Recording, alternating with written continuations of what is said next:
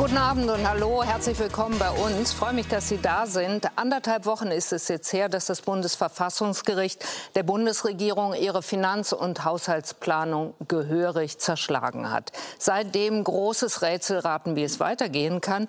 Bürgerinnen und Bürger, Unternehmerinnen und Unternehmer hochgradig verunsichert, ob das, was ihnen an Förderung, an Subventionen, an Unterstützung zugesagt war, überhaupt noch finanzierbar sein wird. Wir fragen heute, wie hart trifft es Deutschland. Und dazu sind bei uns der Ministerpräsident von Sachsen-Anhalt, Rainer Haseloff von der CDU, der SPD-Parteivorsitzende Lars Klingbeil ist da, die Wirtschaftskorrespondentin der Frankfurter Allgemeinen Zeitung Julia Löhr, der Präsident des Deutschen Instituts für Wirtschaftsforschung Marcel Fratscher und Ann-Kathrin Büsker, Hauptstadtkorrespondentin des Deutschlandfunks, ist auch bei uns. Wir freuen uns. Herzlich willkommen an Sie alle. Toll, dass Sie da sind und wir wollen noch mal gucken, was für eine Woche da hinter uns liegt. Am Montag, nach dem Urteil aus Karlsruhe, spekuliert die Republik weiter über mögliche Konsequenzen. Wirtschaftsminister Habeck warnt. Alle werden jetzt schon davon berührt sein. Alle heißt, die deutsche Volkswirtschaft wird durch dieses Urteil schrumpfen, weniger stark wachsen als vorhergesehen. Am späten Abend die Meldung, das Bundesfinanzministerium sperrt fast den gesamten Bundeshaushalt. Zwei Tage später der nächste Paukenschlag. Die für Donnerstag geplante Schlussberatung über den Haushalt 2024 verschoben. Die Ampel war kurz davor, einen weiteren verfassungswidrigen Haushalt zu verabschieden, so die Opposition. Die Regierung in Erklärungsnot. Kurzfristig lädt der Finanzminister am Donnerstag zum Statement, gibt sich betont locker. Hallo. Knappe Kasse, knappe Stellungnahme. Das Statement dauert gerade mal 70 Sekunden. Lindner kündigt an, reinen Tisch zu machen. Und er verkündet, in Absprache mit dem Bundeskanzler und dem Vizekanzler werde ich in der nächsten Woche einen Nachtragshaushalt für dieses Jahr vorlegen. Kein Wort von einer Notlage, kein Wort von der Schuldenbremse. Genaueres erst durch Nachfragen beim Finanzministerium. Für 2023 werde erneut eine Notlage erklärt und die Schuldenbremse ausgesetzt. Kurz vor Jahresende. Mit welcher Begründung lässt die Bundesregierung offen? Am Freitag meldet sich Lindner per Radiointerview erneut zu Wort. Strom- und Gaspreisbremse laufen aus. Die werden ebenfalls zum 31.12. beendet werden. Für die Verbraucherinnen und Verbraucher erneute Verunsicherung. Und für 2024 gibt es noch immer keinen konkreten Plan. Auch beim Besuch von Italiens Ministerpräsidentin Giorgia Meloni, das Thema Haushalt lässt sich nicht wegschieben. Ist Deutschland aus italienischer Sicht noch diesbezüglich ein verlässlicher Partner? Der Kanzler genervt. Keine Interviews, keine Pressekonferenz zur Haushaltslage, nur eine Videobotschaft am Freitagnachmittag. Wichtigste Nachricht des Verfassungsgerichts sei, dass auch nach dem Urteil Hilfen in besonderen Notlagen möglich seien, etwa während der Corona-Pandemie, beim Hochwasser im Ahrtal oder zur Dämpfung der Energiepreise. Das wollte ich Ihnen heute mitteilen. Frau Büsker, der Vizekanzler warnt, der Finanzminister windet sich und der Kanzler sagt, man arbeite.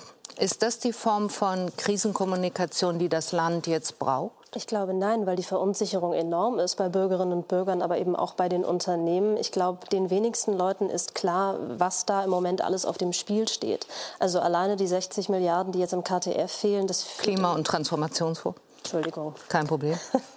Fachidiotinnen-Sprech. Also die Lücke, die da gerissen wurde jetzt durch die Entscheidung des Bundesverfassungsgerichtes, das betrifft so viele Förderprogramme. Mhm. Also wir reden über äh, ganz viel ja über die Chipfabriken, die dadurch finanziert werden wollen. Es geht In Sachsen-Anhalt. Ganz genau. Es geht aber bis hin zu Naturschutzvorhaben, die Wiedervernässung von Mooren oder auch der Humusaufbau im Wald, dass Waldbesitzerinnen und Waldbesitzer tatsächlich gefördert werden für die äh, Naturschutzaufgaben, die sie übernehmen. Also wirklich breit gefächert in ganz viele Bereiche des Lebens reingehend. Und all das, da steht jetzt ein großes Fragezeichen drüber. Und das ist eine enorme Verunsicherung. Natürlich auch für die Wirtschaft. Und Unternehmen können sich im Moment nicht darauf verlassen, dass tatsächlich die Investitionen, die sie in Deutschland tätigen wollen, äh, gefördert werden. Ich halte das für ein enormes Problem und die Kommunikation ist ein Desaster. Was hätten Sie erwartet? Dass zumindest mal darüber nachgedacht worden ist in der Bundesregierung, dass das auf einen zukommen könnte und dass man dafür einen Plan entwickelt. Es hieß zwar immer, es gebe einen Plan B. Meines Wissens nach bezog sich der darauf, dass man den Haushalt für das kommende Jahr irgendwie durchbekommen will, also wie man das mit den Sitzungen gestaltet. Aber auf dieses Worst-Case-Szenario scheint man nicht vorbereitet gewesen zu sein und ich halte das für fahrlässig.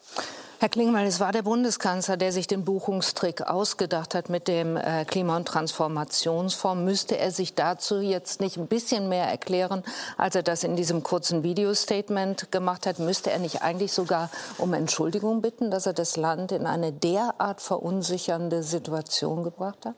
Der Kanzler wird sich erklären. Am Dienstag gibt er eine Regierungserklärung im Bundestag ab, also vor denjenigen, die den Haushalt am Ende verabschieden. Da wird er sicherlich auch was dazu sagen, ähm, wie die Historie dieser Entscheidung ist das über den Klima- und Transformationsfonds zu machen. Ähm, aber ich sage Ihnen, das, worum es mir jetzt geht, ist, dass wir schnell zu einer Lösung kommen für den Haushalt 24.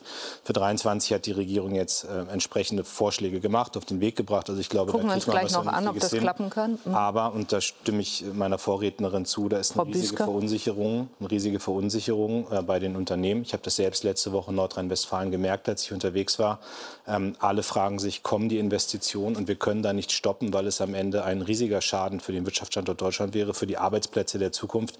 Also da braucht es jetzt eine schnelle Klärung. Deswegen haben wir jetzt SPD auch Druck gemacht, dass der Haushalt für 24 dieses Jahr noch auf den Weg gebracht wird. Haben Sie auch Druck gemacht, dass der Kanzler mal was sagt? Oder warum macht er diese Videobotschaft dann plötzlich? Nein, der Kanzler hat ja jetzt die Möglichkeit, sich dann im Parlament zu erklären. Das ist das nächste Mal, dass das Parlament überhaupt zusammenkommt. Und ich finde es richtig, dann vor dem Parlament sich dann auch als Bundeskanzler zu erklären. Der Kanzler sagt wenig, sagt damit aber, ohne es zu wollen, ganz viel, nämlich, dass er keinen Plan B hatte, sich nicht vorbereitet hat, wie Frau Büsker es auch gesagt hat, auf das Worst-Case-Szenario, dass Karlsruhe urteilen würde, wie es urteilen, äh, geurteilt hat. Wäre es nicht längst an der Zeit, das auch mal zuzugeben?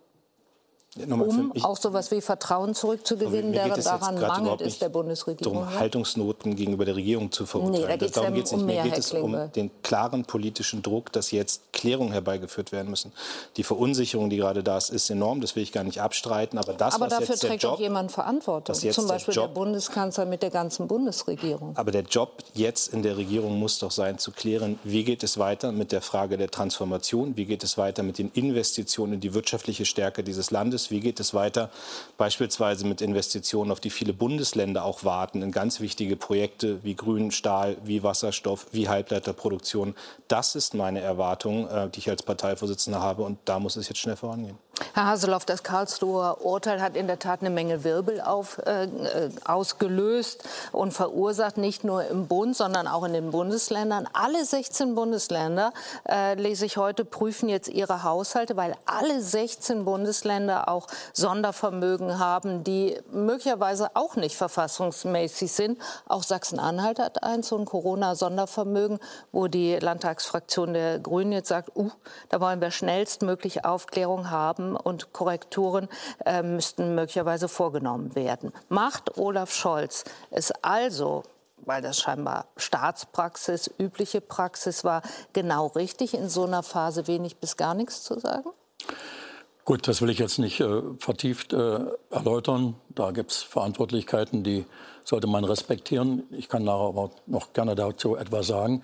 Was ich aber erst mal klarstellen möchte, ist, dass, das wissen Sie, äh, ich am 7. Oktober des letzten Jahres genau dieses Szenario in einem Interview beim öffentlich-rechtlichen als auch am 22. September im Bundestag vorausgesagt habe. Nicht ja. im Sinne der Glaskugel, sondern weil uns klar war, klar war, dass das verfassungsrechtlich nicht nur problematisch ist, sondern so nicht geht. Deswegen haben wir in Sachsen-Anhalt auch nicht dieses Problem, sondern wir haben lediglich nachzuführen jetzt in den Folgehaushalten, dass das, was wir eingestellt haben, und das betrifft nur Corona, immer mit den entsprechenden Jahresscheiben festgemacht wird mhm. auf das Haushaltsjahr. Äh, und dann sind wir da äh, raus aus dem Problem. Die andere Sache ist die, dass wir so schnell wie möglich einen Bundeshaushalt brauchen. Da gebe ich Herrn Klingbeil recht. Äh, es darf nicht sein, dass aus, diesem, aus dieser Haushaltsnotlage eine Staatskrise wird. Und das sage ich auch vor dem Hintergrund dessen, was nächstes Jahr alles stattfindet. Drei Landtagswahlen, Kommunalwahlen und noch vieles andere mehr an wichtigen Entscheidungen in Europa, aber auch in Deutschland und in einzelnen Bundesländern. Und wenn wir nicht schnell handlungsfähig werden, dann wird das auch problematisch für unsere Investoren, die wir haben. Wir arbeiten an diesen Projekten, die ja europäische Projekte sind. Mhm. Das sind ja nicht lokale, kommunale Projekte. Das sind europäische Projekte, die Europa geholt hat, die nach Deutschland gegangen sind, dann zum Beispiel bei uns in Sachsen-Anhalt, in Magdeburg oder in Dresden oder im Saarland dann entsprechend platziert wurden, dass diese auch umgesetzt werden. Und da muss ich zumindest sagen, unabhängig davon, äh, was Sie jetzt sozusagen bewerten äh, als äh, Artikulation des Kanzlers ausreichend oder nicht ausreichend, er hat mit uns sofort gesprochen, mit Michael Kretschmer und mir, äh, und hat uns klar gesagt, dass er zu diesen Projekten steht und alles dafür tun wird, dass diese kommen. Und wir nehmen den Kanzler dabei im Wort. Es geht um strategische Investitionen und Deutschland kann es sich nicht leisten, diese fallen zu lassen. Das wäre also ein Reputationsschaden, ein strategischer Schaden, der wäre nicht wieder gut machbar. Und deswegen bei all den politischen Aufarbeitungen, bei all dem, was jetzt auch juristisch in Auswertung des entsprechenden Urteils zu machen ist, brauchen wir so schnell wie möglich eine Einigung zum Haushalt und zwar erstmal in der Koalition. Die müssen sich erstmal dort einigen, damit man überhaupt gesprächsfähig ist mit der auf der Bundesebene Opposition, aber auch mit den Ländern, äh, denn wir müssen das ja gemeinsam schultern. Da Sie angesprochen haben, dass Sie schon vorfristig und frühzeitig gewarnt haben, warum sagen Sie das? Ähm, hätte also die Bundesregierung besser vorbereitet sein können? Sie hat wirklich wahrscheinlich gedacht, das geht so durch und es gibt auch keinen Kläger. Äh, und wer da die Diskussion jetzt entfacht, dass äh, die CDU doch zurückhaltender gewesen wäre, wir haben schwierige Zeiten und so weiter und so fort, ist ja eigentlich bloß eine Klarstellung der Verfassungslage. Äh, ich will jetzt auch kein Besserwisser sein, aber unsere Juristen vor allen Dingen auch meine im Finanzministerium und vor allen Dingen in der Staatskanzlei haben klar gewarnt, so geht's und das geht nicht. Denn es gab ja durchaus auch die Notwendigkeiten zu überlegen, Opposition hat das gefordert, dass wir für die Energiepreise etwas tun, für den kleinen Mittelstand, für bedürftige Haushalte und so weiter und so fort. Und das lässt sich eben nicht beliebig umbuchen. Das ist aber eigentlich auch klar. Der Plan B muss jetzt entwickelt werden, weil es ein hochkomplexes System ist. Äh, und ich hoffe, dass man sich zumindest mit den Grundpositionen schnell verständigt, auch zwischen Finanzministerium und den anderen beiden Koalitionspartnern, weil eine Hängepartie können wir uns eigentlich nicht leisten. Frau Löhr, jetzt gehen alle davon aus, dass es diesen Nachtragshaushalt für 2023 geben wird. Der Bundesfinanzminister hat es äh, ja gesagt. Und dass der mit der Erklärung einer erneuten Notlage verbunden sein wird. Aber weder Olaf Scholz noch äh, Christian Lindner kommt das dann genau so in ihren Statements über die Lippen. Was soll das? Wem hilft das? Wem bringt es drumherum Gerede, ähm, statt man jetzt das Kind dann auch lieber mal beim Namen nennt? Die Kommunikation, das wurde ja schon verschiedentlich angesprochen, ist grottig. Da muss man nicht drum herum reden. Vor allem auch, weil sie so unterschiedlich ist. Wir haben einen Kanzler, der schweigt, weitgehend. Einen Wirtschaftsminister, der sich um Kopf und Kragen redet und die Schuld der Union gibt. Und wir haben einen Finanzminister, der hinterher von seiner Pressesprecherin übersetzt werden muss, weil keiner sein Statement verstanden hat. Mhm.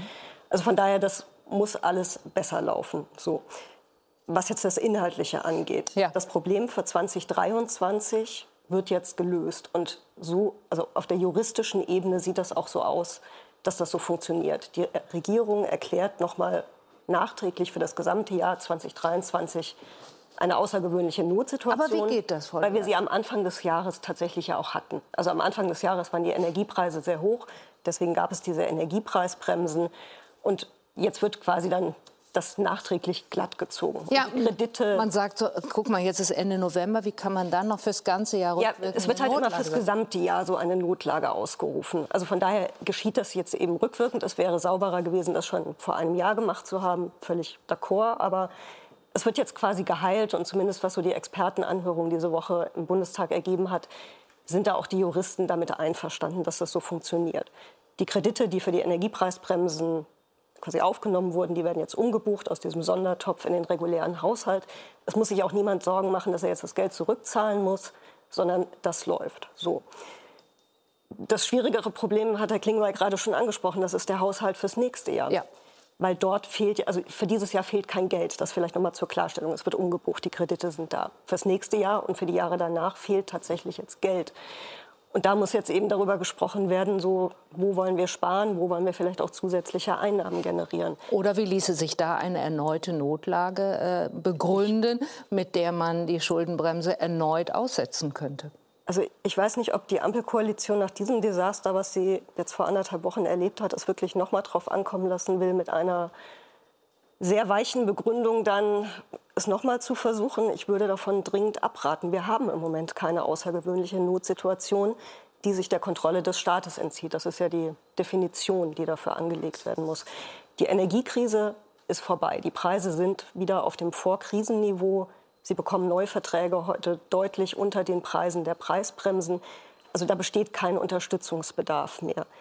Die Klimakrise die Bekämpfung der, des Klimawandels ist eine Generationenaufgabe. Das ist keine, kein externer Schock, der jetzt plötzlich über uns hereingebrochen ist. Das Pariser Klimaabkommen ist von 2015. Das ja, ist jetzt nichts, womit man eine außergewöhnliche Notlage erklären kann.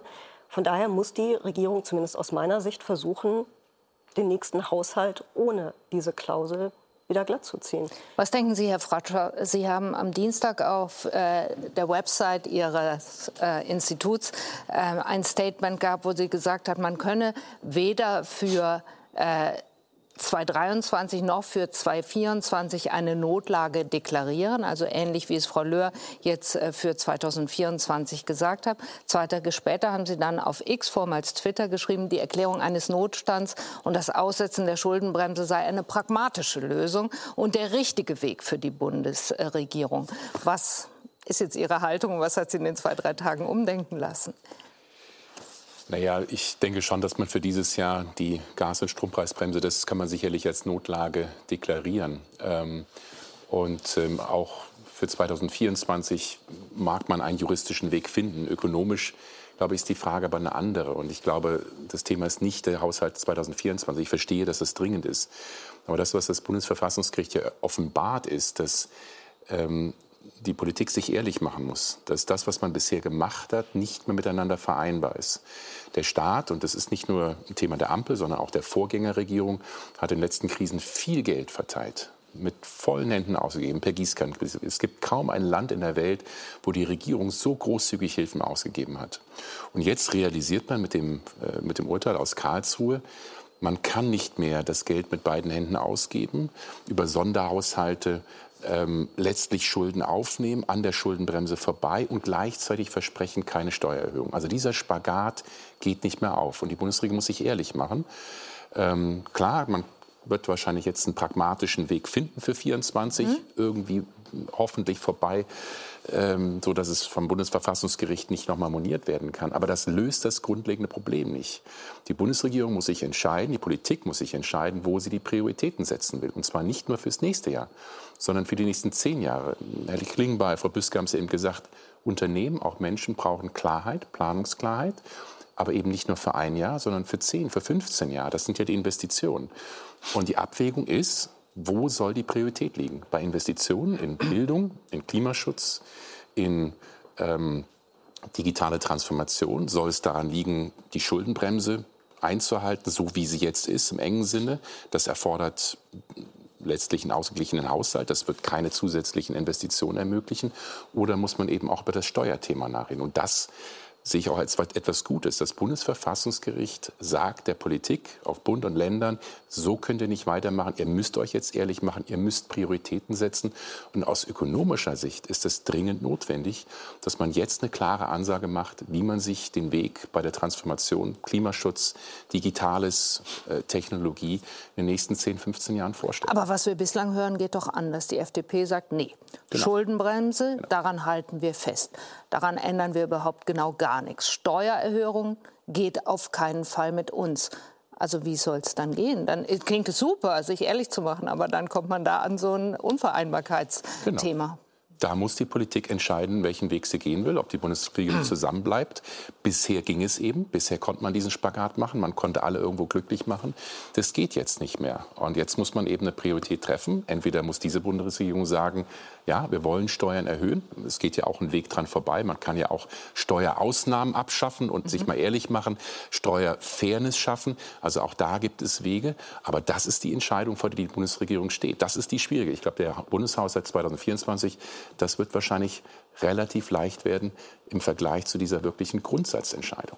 In 2024, Herr Klingbeil, habe ich das richtig verstanden, wollen Sie zumindest die Schuldenbremse doch noch mal aussetzen. Frau Löhr sagt Ihnen gerade, boah, das sehe ich nicht, dass man da noch mal eine Notlage beschreiben kann. Ihre Begründung ist, so habe ich Sie äh, bei den Tagesthemen gehört, die Nachwehen der Pandemie sind da, die Energiekrise, die Inflation ist nicht weg, wir haben den Krieg in der Ukraine und die Situation in Nahost.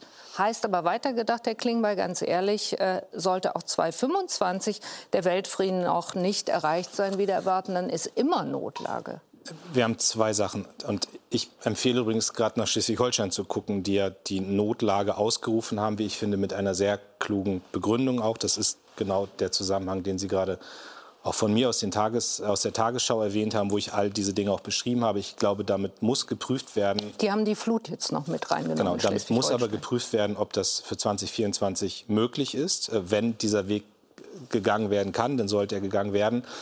Aber das grundsätzliche Problem hat der Fratscher gerade beschrieben. So, ich bin fest Entschuldigung, das wäre aber nicht sich ehrlich machen, sondern das, nein, das ist, nein, das weiter versuchen wie bisher. Die Notlage, Frau Löhr sagt, die Notlage, beeindruckt ich mich nicht den, und ich nehme nur den Punkt Ukraine. Nur den Punkt Ukraine, da reden wir von um die 20 Milliarden, die wir gerade aus dem Haushalt finanzieren. Und ich glaube, keine demokratische Partei stellt in Frage, dass es richtig ist, dass wir das gerade tun. So, und jetzt kommt das grundlegende Problem aber dazu. Und da ist vom Bundesverfassungsgericht der Weg, den wir gewählt hatten, in der Ampel gescheitert. Deswegen muss man andere Antworten jetzt darauf finden. Aber nicht zu investieren halte ich für einen ganz schlechten Weg. Wenn wir nicht investieren in die Klimaneutralität, was am Ende immer wirtschaftliche Stärke dieses Landes heißt, in einer Zeit, wo die USA 500 Milliarden in die Hand nehmen mit dem Inflation Reduction Act, in einer Zeit, wo wir sehen, wie in China gerade staatliche Investitionen genutzt werden. Und wir sagen hier, wir freuen uns darüber, dass wir, äh, dass wir sozusagen alle Regeln des Haushaltes einhalten, aber wir würgen Investitionen ab und sorgen dafür, dass wir beim grünen Stahl, dass wir bei Wasserstoff, dass wir bei der Frage Halbleiter überall nur zugucken, wie woanders die wirtschaftlichen Entwicklungen sind, dann wird dieses Land einen enormen wirtschaftlichen Schaden nehmen. Und deswegen müssen wir dringend über die Reform der Schuldenbremse reden. Deswegen müssen wir darüber reden, wie staatliche Investitionen möglich gemacht werden können. Das ist aber erstmal unabhängig von der Frage, wie wir 2024 organisieren. Da glaube ich, kann die Ausrufung der Notlage ein Weg sein. Aber grundsätzlich werden wir nicht um die Reform der Schuldenbremse herum. Frau Löhr.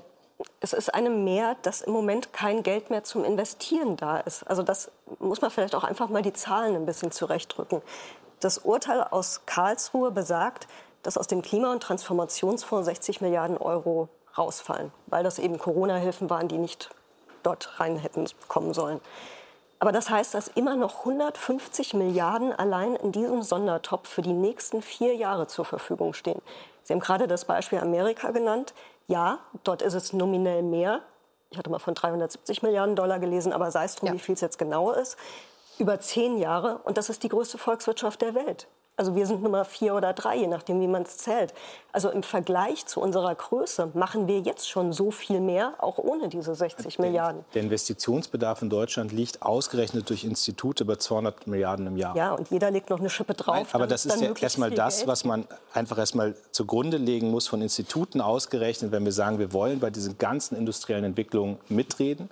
Wir wollen, dass die Halbleiterindustrie hier in Deutschland stattfindet. Wir wollen, dass Wasserstoff sich hier entwickelt. Dann sind wir bei Investitionssummen von 200 Milliarden. So, jetzt bin ich auch dafür zu gucken, wie kriegt man vieles über den privaten Bereich organisiert. Da haben wir auch Vorschläge als SPD. Da gibt es jetzt spannende Dinge, auch die zum Beispiel der Chef der Deutschen Bank vorgeschlagen hat. Kann man alle diese Wege gehen. Aber am Ende ist eine grundlegende politische Entscheidung, die wir treffen müssen. Wollen wir einen Staat, der investiert, ja oder nein? Und da sage ich als SPD-Vorsitzender ganz klar ja.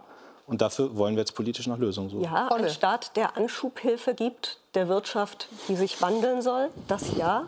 Und wie gesagt, nochmal, es ist dafür Geld da. Und ich bin ein großer Fan der Schuldenbremse, weil sie, sie ist quasi das Instrument für uns Steuerzahler, weil sie nämlich darauf achtet, dass Sie in der Politik unser Steuergeld nicht für unnütze Sachen ausgeben. Sie verhindert nicht die wichtigen Ausgaben, sondern sie verhindert die unwichtigen Ausgaben. Das Nice to Have, das extra Förderprogramm, was dann nochmal on top kommt, um noch eine Interessensgruppe glücklich zu machen.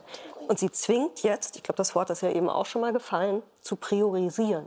Und das ist, glaube ich, jetzt ein wichtiger Punkt, den die Politik machen sollte. Und jetzt eben nicht wieder zu gucken, wie kommen wir da jetzt rumtricksen und wie kommen wir da jetzt wieder vorbei und können mehr Schulden aufnehmen, sondern es, es ist wirklich gemessen an der Größe unseres Landes sehr viel Geld da, was man vielleicht etwas sinnvoller einsetzen Also ich rede gar nicht gegen die Schuldenbremse und ich rede auch überhaupt nicht dagegen, dass Doch, der Staat... Sie reden Nein, für eine Reform ich rede der für eine Schuldenbremse. Reform der Schuldenbremse, weil mittlerweile selbst konservative Ökonomen in diesem Land sagen, dass die Schuldenbremse in der jetzigen Form, wie sie vorliegt, eine Investitions-, eine Wachstumsbremse ist und dass viele andere Länder dieser Welt viel mehr Investitionen auch tätigen, als das in Deutschland der Fall ist. Und deswegen muss diese Schuldenbremse reformiert werden. Das ist ein Weg, den wir gehen wollen, wo ich ja auch dankbar dafür bin, dass es aus der Union jetzt Stimmen gibt, die das vorschlagen. Aber nochmal, wenn man die Ökonomszene in Deutschland anguckt, die Wissenschaft sich anguckt, dann ist da eine Bewegung entstanden in den letzten zwei, drei Jahren, die das absolut auch unterstreicht. Soll das jetzt die neue Haushaltspolitik sein, Herr Haselhoff, sich von Notlage zu Notlage zu handeln, hangeln und also Jahr für Jahr die Schuldenbremse auszusetzen? Ich gehe da jetzt mal ganz praktisch ran. Ich kenne jetzt seit über 22 Jahren Landes- und Bundeshaushalte im, im Wechselspiel, innen und außen, im Vollzug mit allen Facetten, die wir erlebt haben. Selbst wenn wir jetzt vor dem Hintergrund dieses Urteils jetzt dauerhaft in den nächsten Monaten in eine vorläufige Haushaltsführung gehen, sind aufgrund der Rechtsverpflichtungen die Erträge, die wir da kurzfristig erzielen können, um Löcher dieser Größenordnung zu schließen, nur überschaubar, muss ich mal sagen, mit einer riesen politischen Welle. Und ich sage, wir machen Politik auch immer vor dem Hintergrund, dass wir nach wie vor noch eine Demokratie sind und dass wir nach wie vor eine demokratische Wahl jeweils auch durchzuführen haben, wo die Leute darüber abstimmen, was mit ihnen gemacht wird. Und da kann man über alles, was schiefgelaufen ist und schlecht kommuniziert wurde und fehlerhaft gemacht wurde, kann man alles diskutieren. Entscheidend ist, dass wir diese Probleme lösen. Und deswegen sage ich auch, unabhängig davon, dass die Koalition jetzt erstmal dran ist, äh, ist es für uns erstmal klar, dass wir innerhalb der jetzigen Schuldenbremse diese Überlegungen vorzunehmen haben.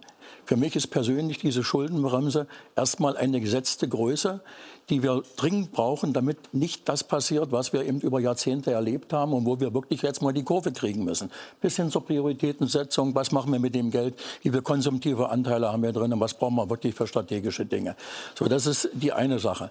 Die andere Sache ist die, dass natürlich äh, auch dann darüber nachgedacht werden muss, wie diese Handlungsfähigkeit hergestellt wird. Mhm. So, und diese Handlungsfähigkeit, und da lasse ich mich nicht festnageln, dass wir jetzt an dieser Stelle und zu diesem Zeitpunkt über eine Reform der Schuldenbremse diskutieren. Das ist das falsche Zeichen, weil es politisch auch nicht vermittelbar ist, dass wir zwei Drittel irgendwo zusammenkriegen. Wir haben ja schon mit Mühe die zwei Drittel hinbekommen, als es darum ging, die 100 Milliarden für die Bundeswehr zu bringen. Sie meinen die Und- Zweidrittelmehrheit im genau, im, Bundestag? im, im Bundesrat, aber auch im Bundestag. Aber im, im Bundestag stand die CDU zur Stange und im Bundesrat mussten wir selbst SPD-Länder, die Koalition mit den Linken hatten, kompensieren, damit der Kanzler dort überhaupt weiterkommt mit seinem, mit seinem Zeitenwendeansatz. Und äh, deswegen muss man das immer wieder auch zeigen, dass das eine lange Diskussion wäre, die ich jetzt überhaupt nicht auf die Tagesordnung setze. Die Schuldenbremse ist da. Sie ist aber ein, ein definitorisches Gesamtgebilde, was Spielräume lässt, die auch diskutierbar sind. Und jetzt will ich mal auch in dieser Runde sagen, ja, das lässt sich so locker sagen, es ist alles eigentlich wie immer. Und es lässt sich überhaupt keine Argumente bringen, dass wir in einer Notlage sind. Wenn nicht jetzt, wann sind wir in Europa, in Deutschland und auch in den Ländern in einer ganz schwierigen Lage, in einer Notlage? Die Pandemie war relativ offensichtlich erkennbar. Da waren die Krankenhäuser voll, wir haben die Toten gesehen. Äh, Wir haben wirklich Dramatisches erlebt und sind gerade bei der Abarbeitung. Deswegen brauchen wir da auch noch mehrere Jahre. Und das werden wir auch mit dem Bund gemeinsam machen, bis hin zu den Impfstoffkapazitäten, die wir vorhalten äh, und so weiter und so fort. Und die andere Sache ist die, dass wir auch, sagen wir mal, Impulse setzen müssen in die richtige Richtung, weil bestimmte Entwicklungen auch von Autokratien, die gegen uns gerichtet sind, in die, auf diesem Globus laufen. Und das können wir doch nicht einfach so hinnehmen. Wir wissen, dass im nächsten Jahr die Ukraine, wenn die Europäische Union nicht in Größenordnung hilft, in den Staatsbankrott marschiert. Wir müssen riesige Summen dort zur Liquiditätssicherung dieses Staates dort aufbringen, damit sozusagen die Grenze nicht an die polnische Grenze, an die EU-Grenze herangezogen wird äh, seitens Russlands. Zumindest ist ja die Befürchtung immer wieder auch äh, von den Strategen benannt worden. Wenn das alles sozusagen noch auf uns zukommt, dann sind das doch keine normalen Ausgaben, die Bund und damit auch mittelbar die Länder, also die gesamte Gesellschaft auch aufzubringen hat. Und ich könnte das jetzt fortsetzen. Wir haben eine Ausnahmesituation. Wir wissen überhaupt nicht, was mit, mit äh, dem Nahen Osten jetzt weiter wird. Und das muss man dem, dem Verfassungsgericht auch sagen. Die haben klar zur Haushaltstechnik eine Ansage gemacht, so wie wir das auch bei uns jedenfalls erwartet haben. Und die ist sehr knackig und die ist auch eine Herausforderung. Aber bezüglich der politischen Feststellung, was ist eine Notlage, äh, gibt es Spielräume, die eben politisch zu entscheiden sind. Und da möchte ich mal sehen, was ein Verfassungsgericht bei all diesen Gründen, die wir vorbringen können, dort auch dazu sagt. Einschließlich der Dinge, die sicherlich auch mit äh, Corona weiterhin noch bezogen bleiben, aber eben auch vorsorglich gemacht werden müssen, damit uns solche Ereignisse nicht wieder erreichen. Aber ich will auch äh, letztendlich noch sagen, wenn wir in den ersten drei Quartalen aufgrund der internationalen Lage, Ukraine-Krieg, Energiemärkte und so weiter, in Sachsen-Anhalt ein, ein Minus an, beim Bruttoinlandsprodukt von minus 3,5 5 haben. Und in Rheinland-Pfalz, das zweite große Chemieland neben uns, von minus 5 Prozent. Wissen Sie, was das für unsere, für unsere Steuereinnahmen bedeutet? Das ist kriegsbedingt ein absoluter Notstand. Da kann man sicherlich noch diskutieren, ob es richtig war, die Atomkraftwerke abzuschalten. Mhm. Natürlich war das in der jetzigen Phase aus meiner Sicht falsch, aber das knallt richtig rein. Und wie sollen wir das kompensieren, wenn wir nicht klar sagen, wir haben eine Herausforderung, die wir noch lange nicht hatten. Und unabhängig davon, Herr Bratscher, gebe ich Ihnen vollkommen recht, es muss durchsortiert werden, was wir konsumtiv in den letzten Jahren hier gemacht haben. Äh, jedes, jeden Monat steigt äh, die, die, Ausgabe fürs Bürgergeld, ja, weil die Personenzahlen immer größer werden. Es gibt eine Umsortierung in Europa. Viele ukrainische Flüchtlinge kommen aus anderen Ländern, die dort hingezogen sind am, am, am Anfang, äh, kommen zu uns und so weiter. Also das heißt, wir haben hier dort Positionen, die durch die Weltsituation bedingt sind, die wir nicht gesamtstaatlich aus Deutschland heraus realisieren und auch in den Griff bekommen können. Und dem gegenüber müssen wir uns wappnen. Und das lässt sich durchaus sauber darstellen. Also. Und das also ist keine Trickserei nach meinem Dafürhalten. Das sind harte Fakten, die kann sich jeder mal anhand eines Haushalts, äh, einer Haushaltsunterlage erklären lassen. Also, Frau Büsker, es wird jetzt eine Notlage nach der nächsten geben, aber in jedem Fall eine für 2024? Davon gehe ich aus. Und wenn man sich das Urteil des Bundesverfassungsgerichts äh, anschaut, dann ist das auch durchaus möglich. Das Verfassungsgericht sagt ja nicht, dass eine äh, Notlagensituation auf ein Jahr begrenzt sein muss. Es sagt nur, sie muss jährlich äh, festgelegt und gut begründet werden. Und je länger man dieses Spiel als Regierung macht, umso besser muss man es natürlich begründen und umso schwierig, schwieriger wird es, darunter zu kommen. Ich halte halte das aber von den Herrn, aus, aus, den Gründen, die Herr Haseloff genannt hat, für den, den einzig gangbaren Weg, um die Mittel für 24 zusammenzubekommen. Dennoch jetzt mal eine Priorisierung durchzuführen und sich anzugucken, sind eigentlich alle unsere Ausgaben vernünftig, halte ich auch für gegeben. Richtig. Müssen wir jetzt tatsächlich genau. in Autobahnneubau investieren in diesem Stadium, in dem wir sind? Müssen wir Milliarden in klimaschädliche Subventionen wie das Dieselprivileg und das Dienstwagenprivileg äh, stopfen? Das heißt also fossile Steuererleichterungen fördern in einer Zeit, in der wir auf der anderen Seite Steuermittel da reinbuttern, die äh, Wirtschaft klimaneutral klimaneutral zu machen, würde ich ein Fragezeichen dran. Sie berichten auch über die FDP und wissen, dass die genau für all das sind. Und zum Beispiel dagegen, die Schuldenbremse auszusetzen ein weiteres Mal. Was hören Sie da? Das wird ein wird eine schwierige Aufgabe für Christian Lindner, da über seinen Schatten zu springen.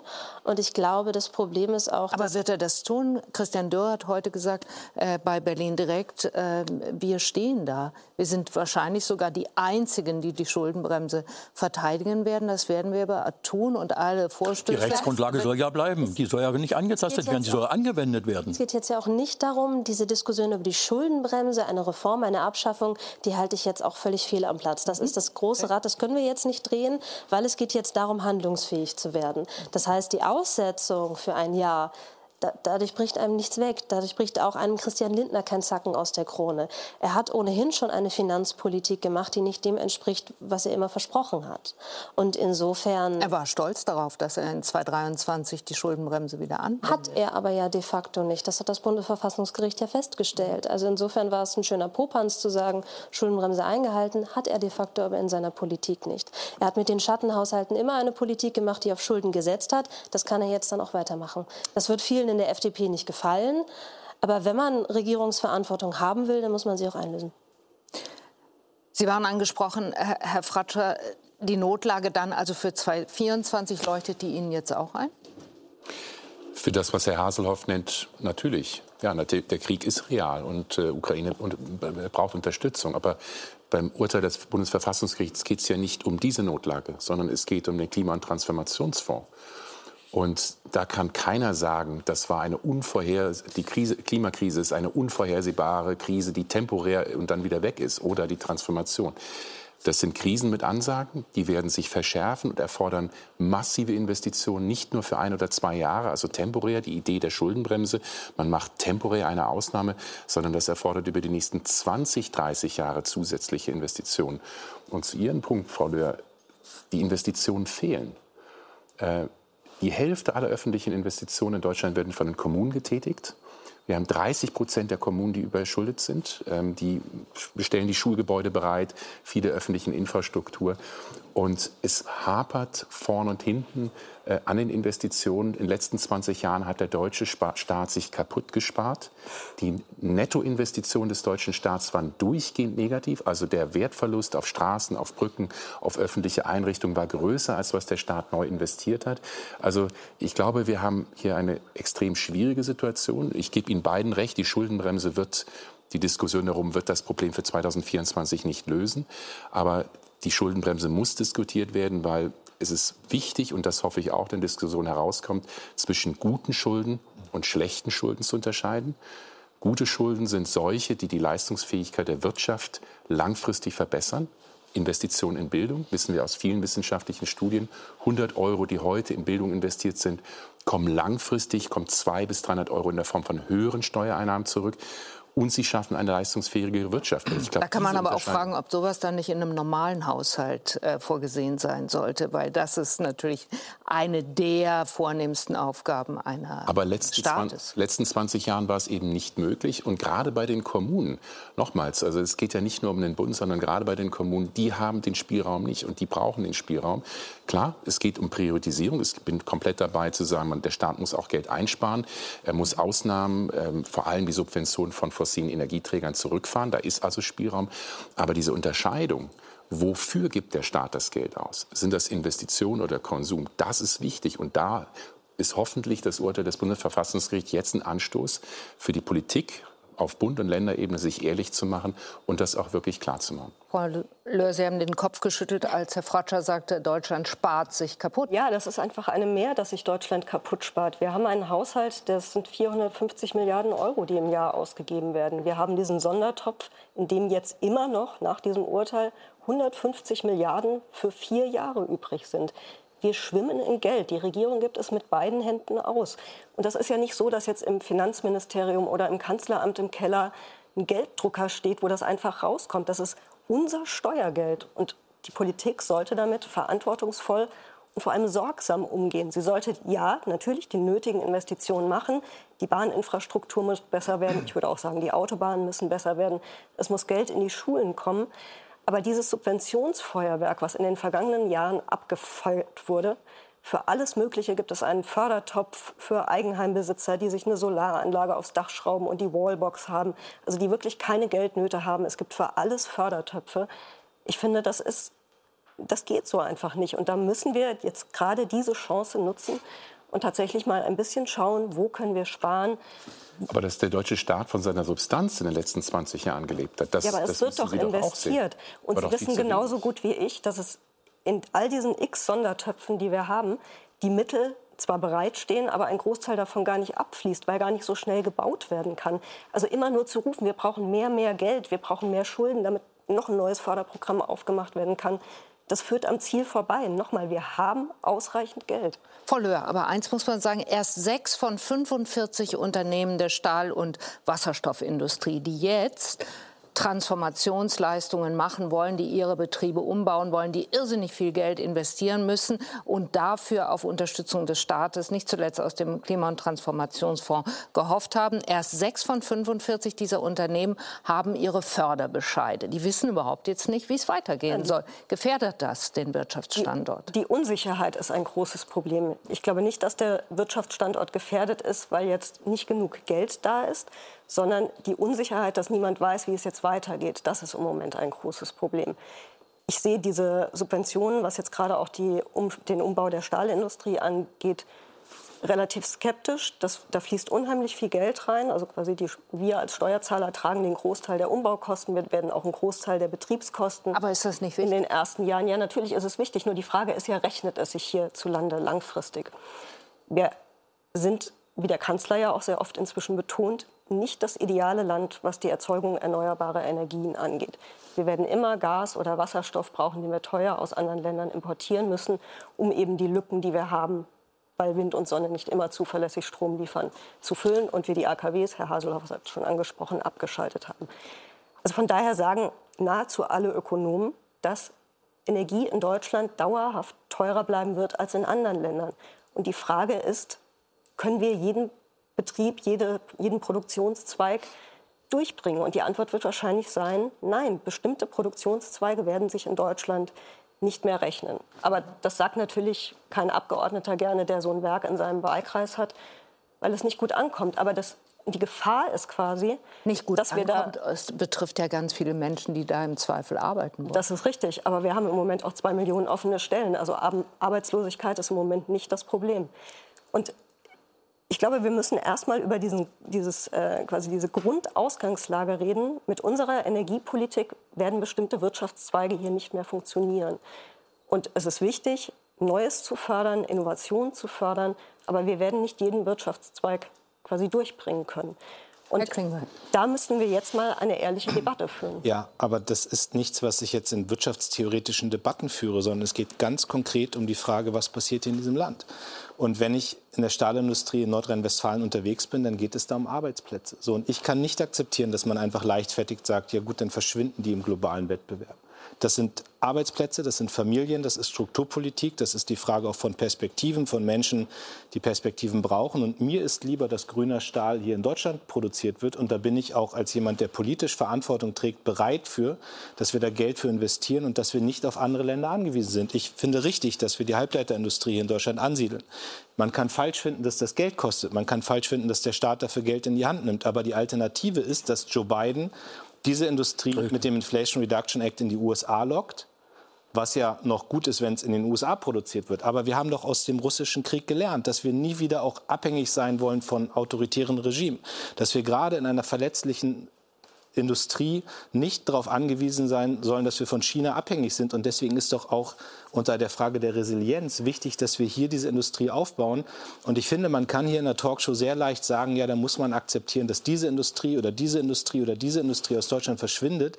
Aber ich glaube, dass wir unserem Land einen nachhaltigen Schaden zuführen, wenn wir zulassen, dass Industrien hier aus Deutschland verschwinden, wir abhängiger werden von anderen Ländern, wir dann auch vielleicht ganze Wertschöpfungsketten hier verlieren und wir leichtfertig hinnehmen, dass hier Arbeitsplätze Aber dann müssen Sie den Menschen sagen, dass sie den Preis dafür zahlen müssen da draußen im Land. Also dass sie dafür den Preis zahlen, zum einen, indem sehr viel Steuergeld da reinfließt und nicht klar ist, ob diese Unternehmen langfristig überlebensfähig sind.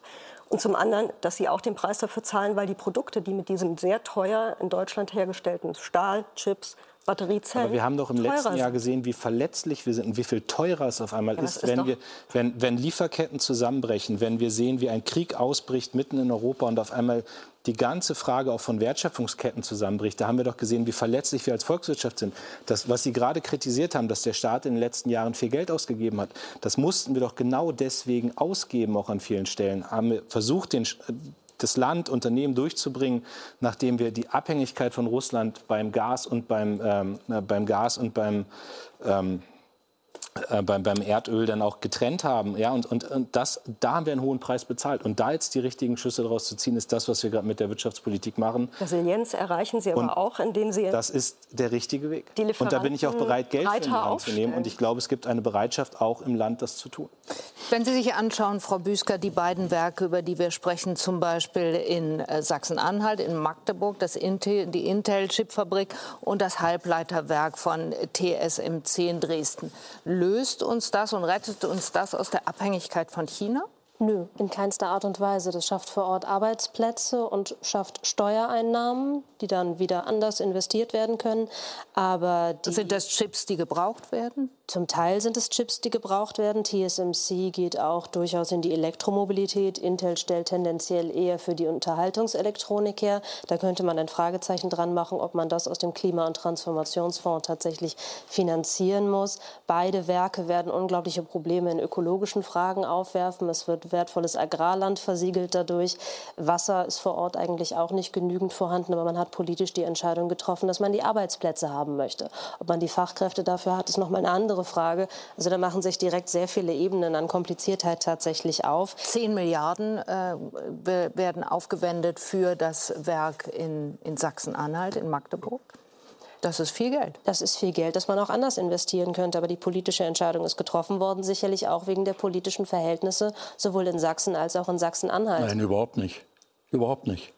Es war so, dass Europa festgestellt hat, dass es keine technologische Basis genau in diesem Sektor gibt. Mhm. Und auf der anderen Seite gerade Taiwan, China, im Fernen Osten sich eine Konfliktlage dauerhaft entwickelt hat, wo man nicht sicher sein kann, dass die westliche Welt entsprechend versorgt werden kann.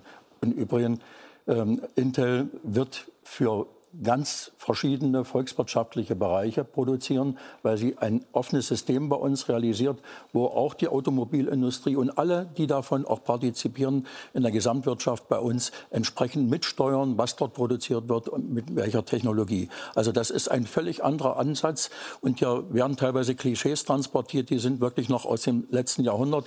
Ich will Ihnen da jetzt nicht zu nahe treten, aber äh, man muss wirklich sich das mal angucken. Und Europa hat festgestellt, wir brauchen die und wir wollen, dass die kommen. Und dann fing ein Wettbewerb über 60 Standorte an, mhm. ja, von Spanien bis sonst wohin. So, und dann ist das in Magdeburg aufgeschlagen. Und wir machen jetzt was daraus. Zusammen mit dem Bund, auch das Land. 70 Prozent sind schon längst etatisiert in den früheren Haushalten. Die haben mit dem Klimafonds gar nichts zu tun. Ja. Es ging jetzt um die Differenz, weil die Investitionssumme von 18 auf 33 Milliarden Euro äh, seitens des Unternehmens erhöht wurde und damit letztendlich nochmal 2,9 Milliarden aus dem Klimafonds genommen werden. Äh, der Subventionsgrad sinkt dadurch äh, so, sogar. Und wir haben sie nicht nach Ohio gehen lassen, sondern sie sind bei uns. So, und das ist, wenn das alles jetzt auch weitergeht. So, und das ist die, die eigentliche Ansage. Natürlich ist, ist das eine vernünftige Investition? Natürlich ist das eine vernünftige Investition. Wenn Europa keine Basis im Chipbereich hat, das betrifft ja Dresden ganz genauso, wie wollen wir dann dieses 21. Jahrhundert überstehen, wo gerade in diesen Technologien in China, in Amerika, aber eben auch in ganz anderen Bereichen, auch Russland bemüht sich darum, äh, letztendlich durch andere äh, Kombinationen an diese Technologie zu kommen. Wenn wir dort nicht mitspielen, das geht bis in die Rüstungsfrage hinein. Wie wollen wir denn die Verteidigungsfähigkeit überhaupt wiederherstellen äh, und ohne NATO und ohne Amerika unseren Schutz, Schutzschirm sozusagen für Deutschland und Europa sicherstellen, wenn wir diese Technologien nicht haben? Man muss doch das mal ein bisschen weiterdenken. Da geht es doch nicht um ein Stück Acker, der übrigens schon längst beplant ist und wo auf jeden Fall Investoren draufgehen. Aber ich will nicht, dass dort Logistikunternehmen gehen, hingehen, sondern ich will, dass Hightech dorthin geht.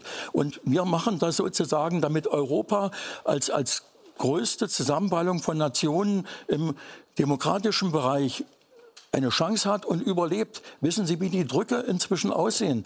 Äh, die Demokratien auf dieser Welt sind eine Minderheit.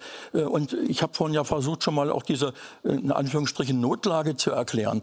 Wir, wir sind in einer Situation, weil wir es so gut organisieren, bis hin auch zur Flüchtlingsfrage. Die Kommunen sind alle nicht nur dicht mit den Kapazitäten, sondern wir geben als Länder und Kommunen 23 Milliarden Euro in diesem Jahr aus für die Flüchtlingsunterbringung. Man muss sich das mal vorstellen, was wir an Solidarleistungen bringen. Und da diskutieren wir jetzt sozusagen auf einer Metaebene, wo ich sage, haben wir den Schuss nicht gehört, was hier eigentlich los ist auf dieser Welt?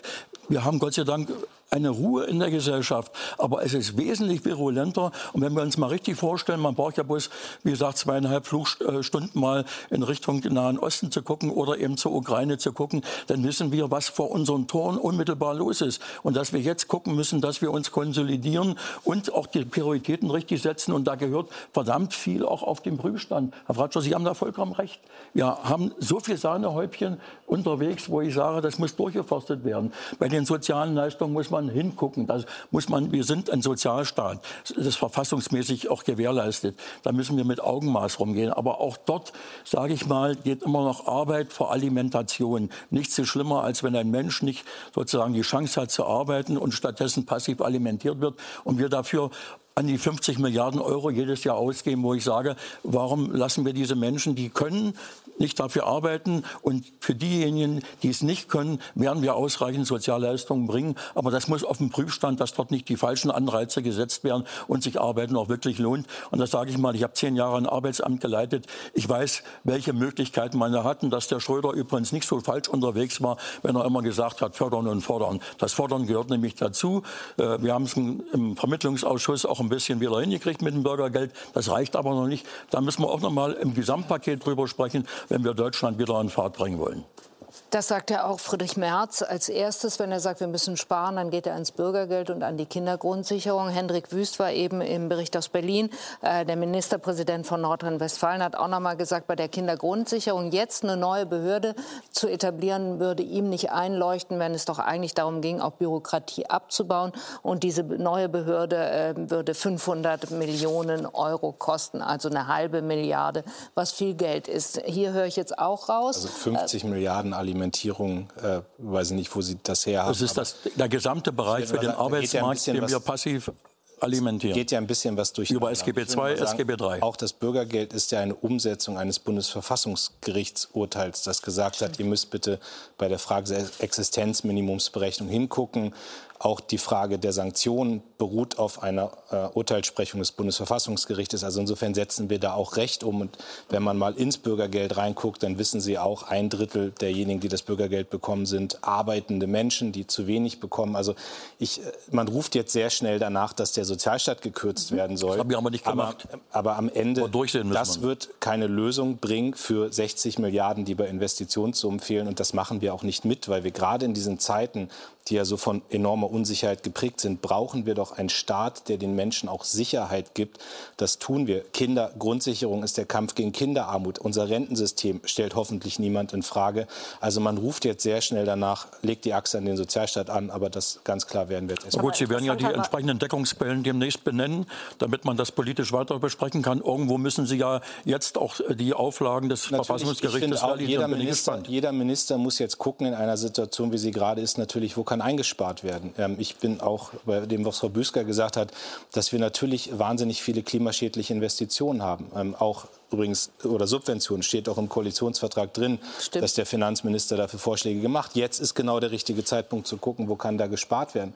Aber dass jetzt die, die eh immer gegen den Sozialstaat sind, nach einer solchen Gerichtsentscheidung, wo es um Investitionen geht, als erstes danach rufen, nicht Sie, aber andere auch den Sozialstaat runterzufahren, nochmal, das ist ein Irrweg, äh, den machen wir auch nicht mit und das ist auch die falsche Antwort auf die, auf die Urteilssprechung des Bundesverfassungsgerichts. Aber interessanterweise kommt der Punkt ja sogar aus Ihrer eigenen Partei, von dem Erfinder der Schuldenbremse. Hause, Per Steinbrück, der jetzt gerade gesagt hat, dass wir, wenn wir im Sozialsystem sparen, das nicht gleich heißt, dass wir die Axt dort anlegen, aber dass er zum Beispiel nicht versteht, warum er die wünschen, Preisbremsen bekommen hat, dass er nicht versteht, warum er den Tankrabatt bekommen hat, dass er nicht versteht, warum wir warum ein Aufschrei durchs Land geht, wenn das Elterngeld an der ganz, ganz, ganz oberen Spitze ein wenig gekürzt wird. Also das äh, jetzt bringen Sie aber gerade, also der Tankrabatt war jetzt keine Erfindung der Sozialdemokratie Nein, und äh, ich wehre mich auch nicht, ich ja. wehre mich auch nicht dagegen, wenn einzelne Minister jetzt in ihren Ressorts gucken, wo kann man sparen. Aber der Ruf war ja ein anderer, also das Bürgergeld in Gänze in Frage zu stellen, die Kindergrundsicherung in Frage zu stellen. das, das sind, das sind doch Punkte, die sind nicht die richtige Antwort auf das, was aber das gerade Problem passiert ist schon, und was das Bundesverfassungsgericht die SPD immer schnell dabei ist, den armen Rentner, die arme Alleinerziehende quasi vorzuschicken, um jede Diskussion über Kürzungen im Sozialbereich abzublocken. Und ich finde schon, Herr Haseloff hat es ja gerade angesprochen, dass man sich da auch mal ein bisschen ehrlich machen muss beim Thema Bürgergeld. Also warum haben wir zwei Millionen offene Stellen, aber die Ausgaben wachsen von Jahr zu Jahr? Warum arbeiten bei uns weniger Flüchtlinge, als das in anderen Ländern tun und beziehen stattdessen Bürgergeld?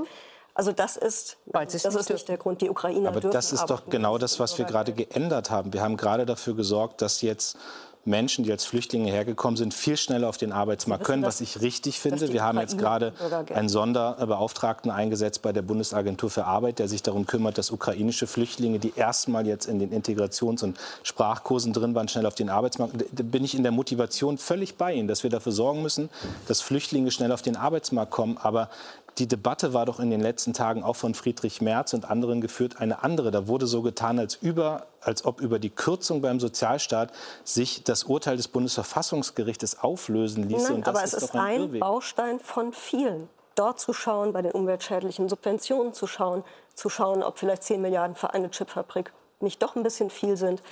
Und so kommt nach und nach das zusammen, was jetzt durch das Urteil wegbricht. Wir Aber brauchen eine Grundsatzentscheidung in diesem Land, ob wir einen investierenden Staat wollen oder nicht. Darum geht es. Wenn wir den wollen, müssen wir gucken, wie das Ganze finanziert wird. Was wir aber das jetzt geht nicht als, über den als erste Maßnahme gehört haben, Herr Klingbeil, das ist interessant, am Freitag im Deutschlandfunk im Interview der Woche hat Christian Lindner als erstes gesagt, äh, Strom- und Gaspreisbremse zum Jahresende wird aufgekündigt. Das scheint nicht abgesprochen gewesen zu sein in der Koalition, denn äh, können wir uns angucken.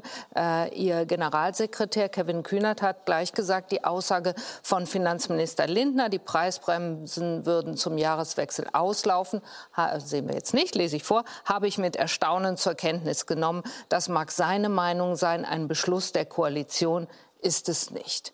Wollen Sie jetzt so dann auf der Basis eines solchen Urteils äh, mit dem Wissen um die große Verunsicherung weiterarbeiten, dass der Finanzminister eine Sache benennt, eine einzige, bei der aber keine Einigung in der Koalition vorhanden ist? Nein, das will ich nicht, aber ich erwarte schon, dass wir Dinge dann auch in der Koalition gemeinsam besprechen. Es ist Tut völlig, es ist völlig klar, dass mit dem Urteil des Bundesverfassungsgerichtes und der Interpretation der Regierung, der ich zustimme, jetzt auch der Wirtschafts- und Stabilisierungsfonds auslaufen muss für das Jahr 2024. Äh, Daraus Sie gehen jetzt gerade vorbei an das? Nein, jetzt komme ich zu den Gas- und Strompreisbremsen. Okay. Die laufen damit dann auch natürlich automatisch aus, was den Wirtschafts- und Stabilisierungsfonds angeht.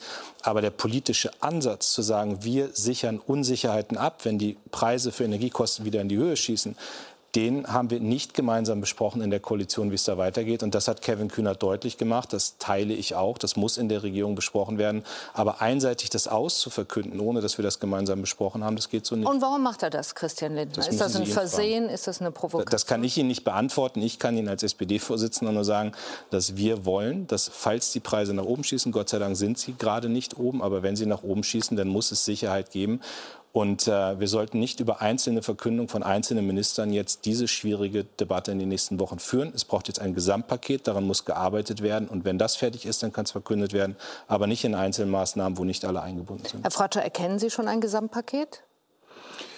Nein, aber ähm, ich denke, es muss sich ein Gesamtpaket entwickeln. Und ich sehe die, die jetzige Diskussion schon durchaus mit Sorge. Denn man muss ja sagen, wir wissen alle, haben alle gesagt, der Staat gibt sehr viel Geld aus, sehr viel Hilfe. Aber diese Hilfen haben eine soziale Schieflage. Und die Menschen, die am stärksten von einer hohen Inflation getroffen sind, ähm, die auch von Corona hart getroffen sind, die gehen zum Teil leer aus oder bekommen am allerwenigsten. Die größten Hilfen, wir haben eben über Chip-Unternehmen gesprochen, was ich für richtig halte, ähm, geht an die Unternehmen, an die energieintensiven Unternehmen. Und die Menschen, die wenig haben, da wird jetzt gesagt, da müssen jetzt Sozialausgaben gekürzt werden. Äh, ist denn die Bürgergelderhöhung überhaupt rechtens? Ähm, Kindergrundsicherung soll gekürzt werden.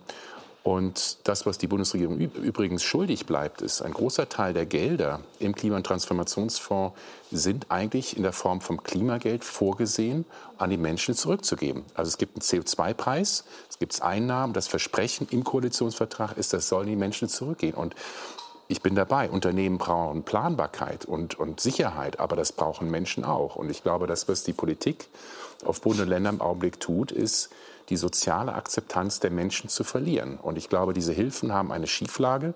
Ähm, und das, was ich mit großer Sorge sehe, ist, dass jetzt so getan wird, als wäre die Lösung für die Finanzierungsprobleme darin, dass man Menschen mit wenig, ob es jetzt ein Bürgergeld ist, ob es Rentnerinnen und Rentner ist, ob es Kinder sind, die in Armut leben, dass das die Lösung ist. Es ist nicht die Lösung, es wird nicht die Lösung sein. Und Könnte es ein Baustein sein?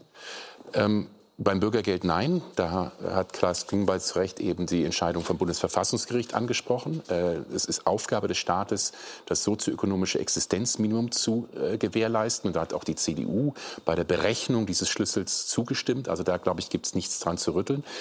Der größte Posten im Sozialbereich ist die Rente. Macht ein Viertel des Bundeshaushalts aus. Aber dann sagen Sie bitte den Rentnerinnen und Rentnern jetzt, ihr kriegt noch weniger. Und wir sehen jetzt schon, die Altersarmut steigt massiv und wird zunehmen in den kommenden Jahren. Und das als Signal, äh, wir kürzen jetzt die Zuschüsse bei der Rente, ähm, hätte eben das, das, als Resultat, dass die soziale Schieflage noch mal zunimmt. Also ich glaube, das größte Potenzial liegt nicht bei den Sozialausgaben. Es liegt darin, dass man Privilegien im Steuersystem abschafft. Bei der Erbschaftssteuer, bei Besteuerung von Immobilien, vor allem von Immobiliengewinnen, äh, in vielen anderen Bereichen, bei der Mehrwertsteuer. Dort ist extrem viel Potenzial ohne Steuererhöhung. Da geht es nicht um Steuererhöhung, sondern um Steuergerechtigkeit. Und das wäre auch aus ökonomischer Sicht gut und richtig, weil man damit letztlich mehr Wettbewerb schafft. Ich glaube, da liegt das wirklich große Potenzial. Herr Haseloff, kurz zum Schluss. Ja, Glauben Sie an die Realisierung dessen? Äh, es muss jetzt ein Paket her und da ist die Koalition jetzt gefordert und alle politischen Kräfte, die Deutschland wieder auf Fahrt bringen wollen, äh, werden da auch dann mitmachen. Da bin ich ziemlich sicher. Das geht um viel zu viel. Aber Frau Ratschau, ich muss sagen, Sie sollten mal auch als Forschungsinstitut mal reingucken, wie die Struktur der Bürgergeldempfänger insgesamt aussieht. Es geht nicht um die Höhe, es geht nicht um die Bedürftigkeit, es geht auch nicht um die Rentner, die ja nicht in der Bürgerarbeit sind. Es geht um das Thema Aufstocker. Wer stockt auf? Warum stocken die auf? Und wer ist alles eingebaut worden, dass es faktisch für ein weltweites bedingungsloses Grundeinkommen inzwischen äh, äh, gekommen ist. Jeder, der kommt, landet in irgendeiner Weise dann nach 16, dem, äh, nach 18, demnächst vielleicht in 36 Monaten in, in diesem System. Und das ist die Frage, ob es dafür mal gedacht war. Und das muss man sich mal in Ruhe anschauen. Das ist ein Forschungsauftrag. Da sind wir gerne bereit, auch Politikberatung da äh, entgegenzunehmen. Menge zu. Herr Haseloff, der beste Weg, ja. Menschen in Arbeit zu bringen, ist ihnen Chancen zu öffnen, sie zu fördern, sie zu qualifizieren, ihnen Aber eben auch den Anreiz zu schaffen, dass es Aber sich das lohnt. Bürgergeld hat nichts und mit die Steuerung reden und viele andere Sachen äh, und Entlastung an anderen Stellen. Arbeit muss sich lohnen. Da sind wir, denke ich mal, alle einig nach dem alten Grundsatz äh, des Genossen Schröder, fördern und fordern. Äh, und äh, die Menschen sind am besten aufgehoben, wenn sie, wenn sie, wenn sie in Arbeit kommen. Und diese Anreize müssen wir organisieren, denn wir sind auch eine Sozialstaatspartei. Wir wollen, dass es da genau gut weitergeht. Die Tagesthemen machen weiter. Vorher sage ich aber der Runde noch äh, schönen Dank. Aline Abud ist äh, dran. Spaß gemacht. Danke. Schade, dass Sie gehen. Ja, Aline Abud macht jetzt äh, zunächst die Tagesthemen und dann genau. Also Herr Haseloff hat es angesprochen. Nächste Woche ist tatsächlich meine letzte Sendung auf diesem Sendeplatz. Ähm, aber äh, man wird sehen. Aber jetzt erstmal die Tagesthemen. Ihr macht auch den Haushalt, oder? Genau, Anne. Die Diskussion über den Haushalt ist auch bei uns Thema. Aber natürlich schauen wir auch Richtung Nahost, wie es dort nach der Waffenpause weitergehen könnte und auf den Geiselaustausch, der heute anders als gestern ohne Verzögerungen stattfand. Das also jetzt in den Tagesthemen. Also, vielleicht nächste Woche. Tschüss und auf Wiedersehen.